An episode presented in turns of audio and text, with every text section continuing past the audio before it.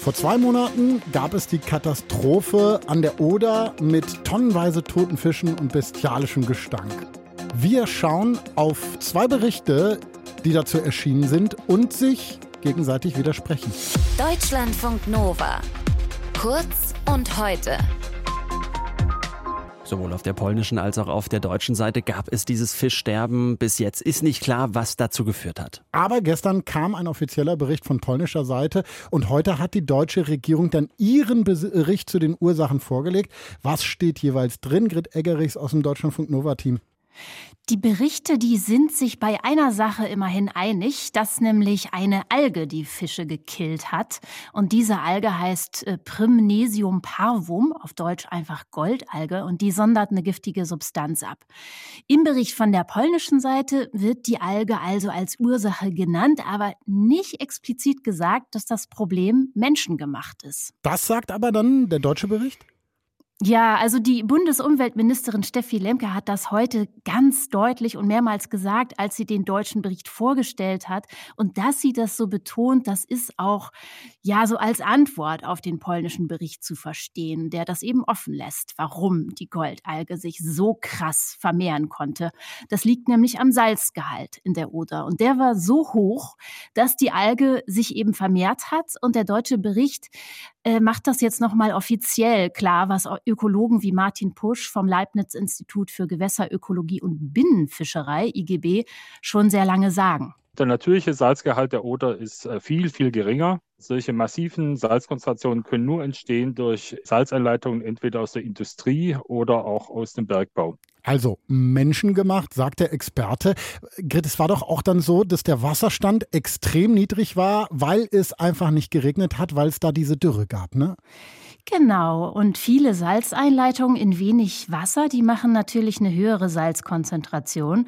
Und dazu war das Wasser auch noch sehr warm, was die Algenblüte dann auch noch begünstigt hat. Aber woher kommt dieses Salz? Wer leitet denn sowas in die Oder ein?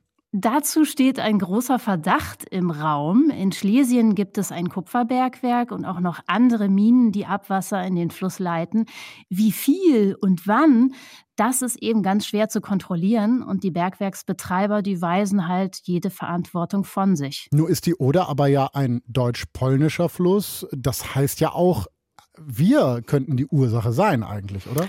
Klar, also könnten wir auch. Andererseits die Quelle der Oder ist in Tschechien. Dann fließt sie knapp 600 Kilometer durch Polen und nur auf den letzten 150 Metern etwa vor der Ostseeküste ist dann die Oder Grenzfluss zwischen Polen und Deutschland. Aber Deutschland trägt auf jeden Fall mit Verantwortung, denn es hat von der Belastung des Wassers gewusst und zwar schon lange. Das hat mir auch Martin Pusch vom IGB gesagt. Diese Salzkonzentrationen wurden auch schon früher gemessen unter anderem von der wichtigen automatischen Messstation in Frankfurt an der Oder, die vom Landesumweltamt Brandenburg betrieben wird. Oha, das heißt aber dann doch auch, diese Katastrophe, die wir dieses Jahr erlebt haben mit dem Fischsterben, das hätte auch schon früher passieren können. Ne? Ja, Martin Pusch sagt, es war einfach nur Glück, dass in den Vorjahren nichts passiert ist, weil diese Salzeinleitungen immer schon passiert sind. Und übrigens, als die Fische starben dieses Jahr, ist die Messstation in Frankfurt-Oder dann ausgefallen, weil die hohe Konzentration an Salz die Anlage lahmgelegt Oha. hat. Und ja, das ist auch vorher schon mal passiert, haben mir Eingeweihte erzählt ohne dass das Landesumweltamt in Brandenburg daraus irgendwelche Konsequenzen gezogen hätte. Nun ist die Katastrophe jetzt passiert, ja, und da hilft es ja nicht so richtig mit dem Finger auf sich zu zeigen. Es müssen Konsequenzen gezogen werden, dass dann nicht sowas nochmal passiert. Welche Konsequenzen werden denn jetzt gezogen? Bundesumweltministerin Lemke, die hat heute gesagt, wir müssen dafür sorgen, dass sich die Oder als Ökosystem erholen kann. Die polnische Seite hatte aber einen ganz anderen Schwerpunkt. Die will den Fluss ausbauen, also vertiefen.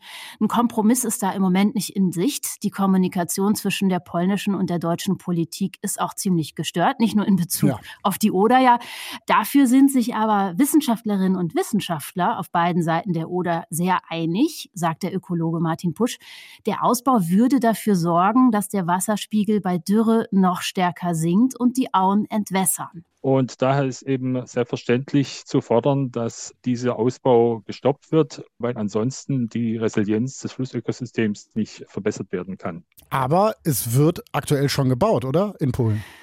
Das stimmt, die bauen schon. Äh, man kann das von der deutschen Seite der Oder auch schon sehr gut sehen. Da stehen die Bagger. Zwei Berichte zum Fischsterben an der Oder sind heute vorgestellt worden. Einer aus Deutschland und einer aus Polen. Was drinsteht, Grit Eggerichs hat es zusammengefasst. Für Deutschlandfunk Nova, danke. Deutschlandfunk Nova. Kurz und heute.